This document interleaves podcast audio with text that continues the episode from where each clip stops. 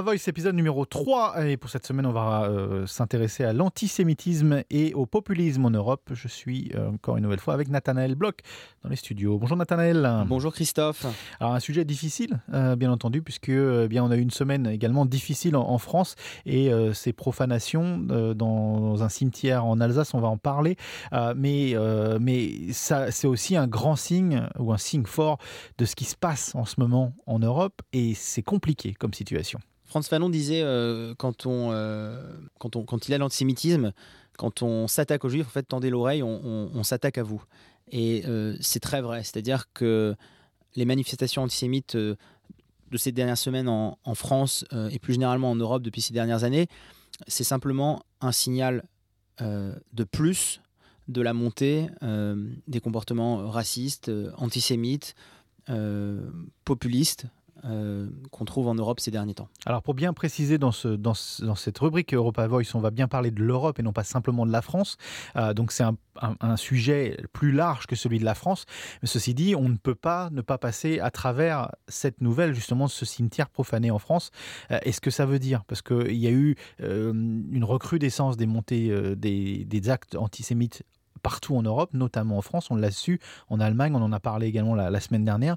Mais ça, ça intervient à un moment justement où eh bien euh, il y a, il y a, il y a euh, on sent vraiment que ça, ça, ça penche d'une certaine façon euh, qui est qui est dangereuse en fait. La montée de l'antisémitisme en Europe et plus particulièrement en France, pour introduire le propos, ça ne date pas d'hier malheureusement. Par contre, on peut clairement identifier, pour le cas de la France, euh, une montée des actes antisémites et une nouvelle forme d'antisémitisme depuis l'affaire euh, Ilan Halimi. Donc c'est ce jeune juif qu'on avait retrouvé euh, à côté des, voies de chemin de fer en état de enfin mort après un guet-apens horrible par ses bourreaux.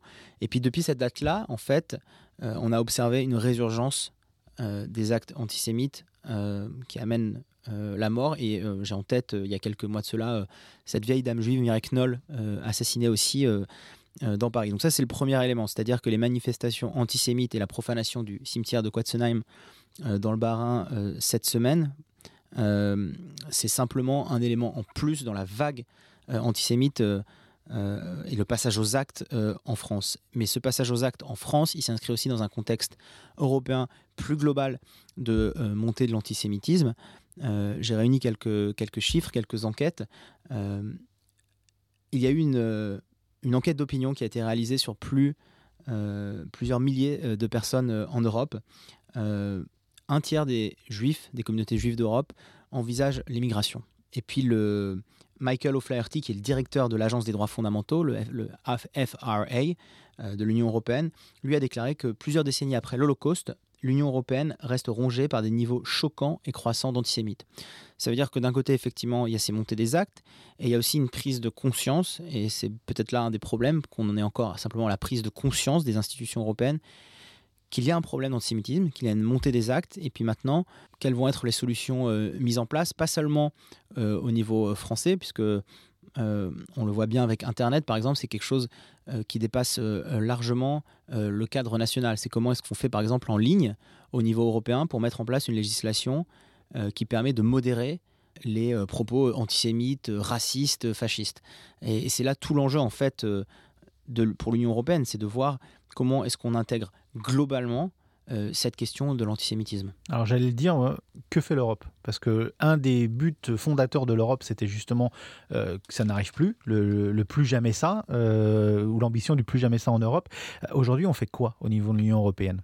Au niveau de l'Union européenne, on prend beaucoup de, de décisions, en tout cas, on, on prend beaucoup de statements, et malheureusement, Christophe, on, on ne fait pas, euh, on ne fait pas grand-chose. Il faut savoir qu'en Europe, les trois plus grandes communautés juives sont les communautés du Royaume-Uni, je ne parle pas du Brexit hein, maintenant, mais du Royaume-Uni, de l'Allemagne euh, et... Euh... Mais on peut parler du Royaume-Uni parce que le Royaume-uni est encore dans l'Europe. Jusqu'à jusqu'à jusqu'à nouvel ordre, le Royaume-Uni est encore dans l'Europe. On peut parler à double titre du Royaume-Uni parce que c'est encore dans l'Europe et surtout parce qu'on le voit aussi avec son représentant politique Jeremy Corbyn, qu'il a véritablement un problème d'antisémitisme euh, au niveau du Labour et on l'a vu ces dernières semaines avec la démission euh, de certains euh, euh, membres. députés et mmh. membres, membres du parti.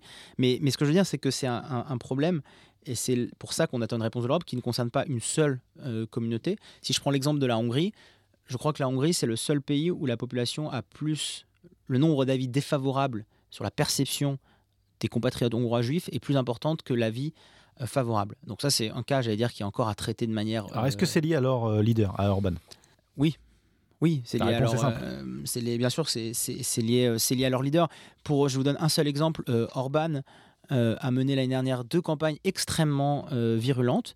Une contre les migrants. donc, on fait facilement l'assimilation. Vous voyez, euh, migrants, euh, communautés, euh, étrangers, étrangers pas, pas d'attache à, la patrie, à, la Hongrie, etc. Donc une campagne extrêmement virulente contre les migrants. On parle de ce fameux mur qu'il voulait faire entre la Macédoine et tout autour de son pays pour refluer justement le flux de migrants en dehors de, de, la Hongrie. Le mur en est une des illustrations. Et en deuxième campagne, il a fait une campagne extrêmement virulente. Je ne sais pas si vous vous rappelez contre George Soros, ce milliardaire américain d'origine hongroise avec les pires clichés euh, antisémites qu'on peut euh, déverser. Donc, euh, clairement, 100% oui, il y a un lien de cause à effet entre cette montée des populismes et par exemple Orban en Hongrie et les actes et la perception de la population hongroise par rapport aux compatriotes juifs.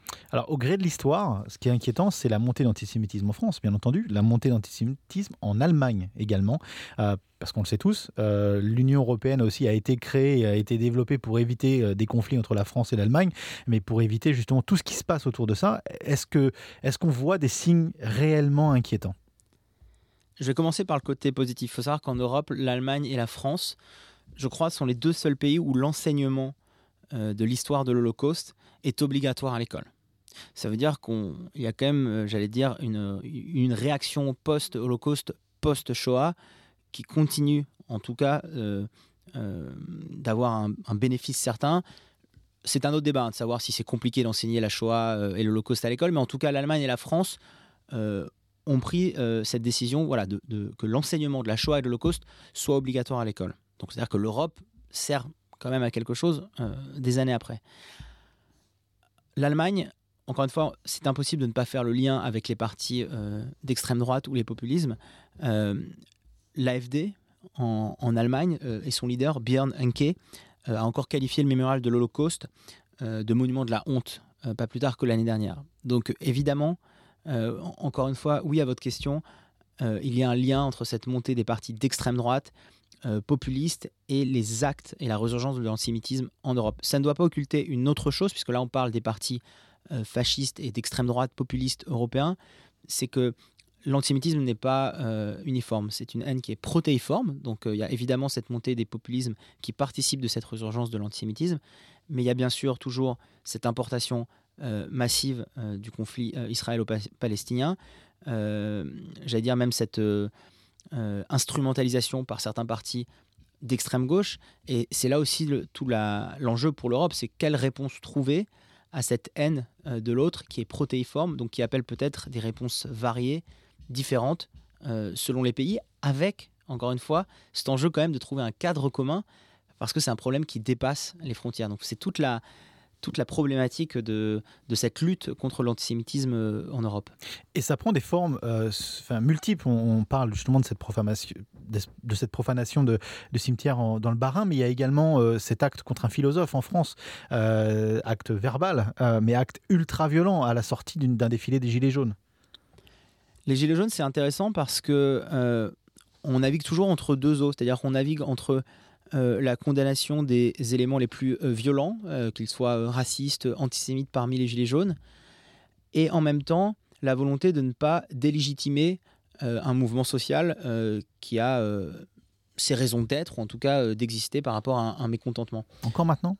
Non, c'est un autre débat. et donc c'est compliqué parce que comment est-ce qu'on fait la part des choses? Comment est-ce qu'on fait la part des choses pour à la fois lutter contre l'antisémitisme et le noyautage du mouvement des Gilets jaunes par certains individus, et en même temps apporter des réponses simplement sur le, fond du problème. Mais j'allais dire, en plus, euh, l'altercation avec Alain Finkielkraut, puisque c'est de, cela dont vous parliez, euh, elle relève quelque chose de d'encore plus compliqué en ce qui concerne l'antisémitisme. C'est tout le débat entre euh, l'antisémitisme, l'antisionisme, en tout cas, enfin, la critique de l'État d'Israël. Parce qu'on l'a vu, euh, le gilet jaune qui a alpagué euh, Alain Finkielkraut, il lui disait euh, On est chez nous ici, retourne chez toi, euh, retourne à Tel Aviv. Et puis c'est là, c'est là où, tout, est tout le débat. C'est à partir de quel propos est clairement antisémite, quel propos relève de l'antisionisme que Emmanuel Macron veut pénaliser parce qu'il dit que c'est une forme d'antisémitisme? Il n'est pas tout seul, hein. il reprend en fait une, définition euh, largement adoptée euh, par d'autres acteurs, et quel finalement propos n'est simplement qu'une critique de l'action et de la politique d'un État, l'État d'Israël, qu'on peut critiquer au titre de la liberté d'expression comme on peut critiquer n'importe quel État. Et c'est là toute la difficulté. C'est ce qu'on a besoin encore d'un autre arsenal législatif pour condamner des propos qui ne sont pas directement antisémites comme euh, les propos, par exemple, euh, euh, j'ai pas envie d'en dire à l'antenne, mais qui sont directement adressés aux juifs. Mais comment est-ce qu'on fait pour trouver un cadre légal qui permet d'englober d'autres propos et en même temps de ne pas réduire la liberté d'expression? Donc c'est extrêmement, c'est extrêmement difficile. Et sur le point des gilets jaunes, un, autre élément, c'est que évidemment, ça s'inscrit tout ça dans un, climat de violence euh, verbale, physique, qui dépasse largement l'antisémitisme. Euh, rien que pour parler par exemple de la casse, de, la casse matérielle, ou des réactions ou de euh, certaines réactions, certains comportements euh, des services de sécurité politique, la réponse policière, la répression policière. Vous voyez, donc c'est c'est ça aussi qui est compliqué avec la lutte contre l'antisémitisme, c'est que c'est difficile de l'isoler, et en même temps, on est obligé de l'isoler si on veut y apporter une réponse que l'Europe, pour le, pour le coup, et la France n'ont pas encore été capables d'apporter. Et on, le voit, hein, la, la, résurgence des actes antisémites, chaque année, il y a des études, quel que soit l'organisme, que ce soit le CRIF, donc l'organisme des communautés juives de France, que ce soit le ministère de l'Intérieur, que ce soit euh, euh, l'IFOP, que ce soit la Fondation pour l'innovation politique, dans toutes les études, on observe cette montée de l'antisémitisme. C'est-à-dire qu'on n'a pas encore su trouver une réponse politique adéquate. On a peut-être le constat, on n'a pas encore la réponse et les outils politiques pour lutter. Et la solution, elle est où? La solution, elle est européenne, euh, Christophe. Parce qu'encore une fois, aujourd'hui, le projet porteur de paix, euh, de fraternité entre les peuples, c'est au niveau européen qu'il se, qu'il se construit. On le voit, hein, la solidarité. Euh, enfin, on voit surtout en fait quand le projet n'arrive pas à répondre à cet impératif de solidarité. On le voit pour la question des migrations. Comment est-ce qu'on fait pour prendre en charge les migrants? On en a parlé il y a quelques semaines de cela, les, migrants qui arrivent sur les côtes italiennes. Est-ce qu'on laisse seule l'Italie se charger de ça ou est-ce qu'on apporte cette solution, cette solidarité européenne? On le voit pour toutes ces questions-là. Et sur l'antisémitisme, c'est pareil. C'est-à-dire comment est-ce qu'au niveau du projet porteur de paix européen, il faut quand même le rappeler à nos auditeurs, euh, l'Europe s'est quand même construit sur les cendres euh, de l'Holocauste. Il s'est construit avec deux acteurs qui se sont fait la guerre pendant des années et qui ont pris le lead euh, la France et l'Allemagne au début à travers la communauté économique du charbon et de l'acier, avant même euh, la communauté économique européenne et puis ce qui deviendra plus tard l'Union européenne. Donc euh, on a réussi il y a 75 ans à construire cet idéal de paix avec la France, avec l'Allemagne. Donc clairement la réponse, malheureusement je ne peux pas la sortir du chapeau, mais en tout mhm. cas, je pense que la réponse, elle est, elle est, elle est européenne, et de voir comment on lutte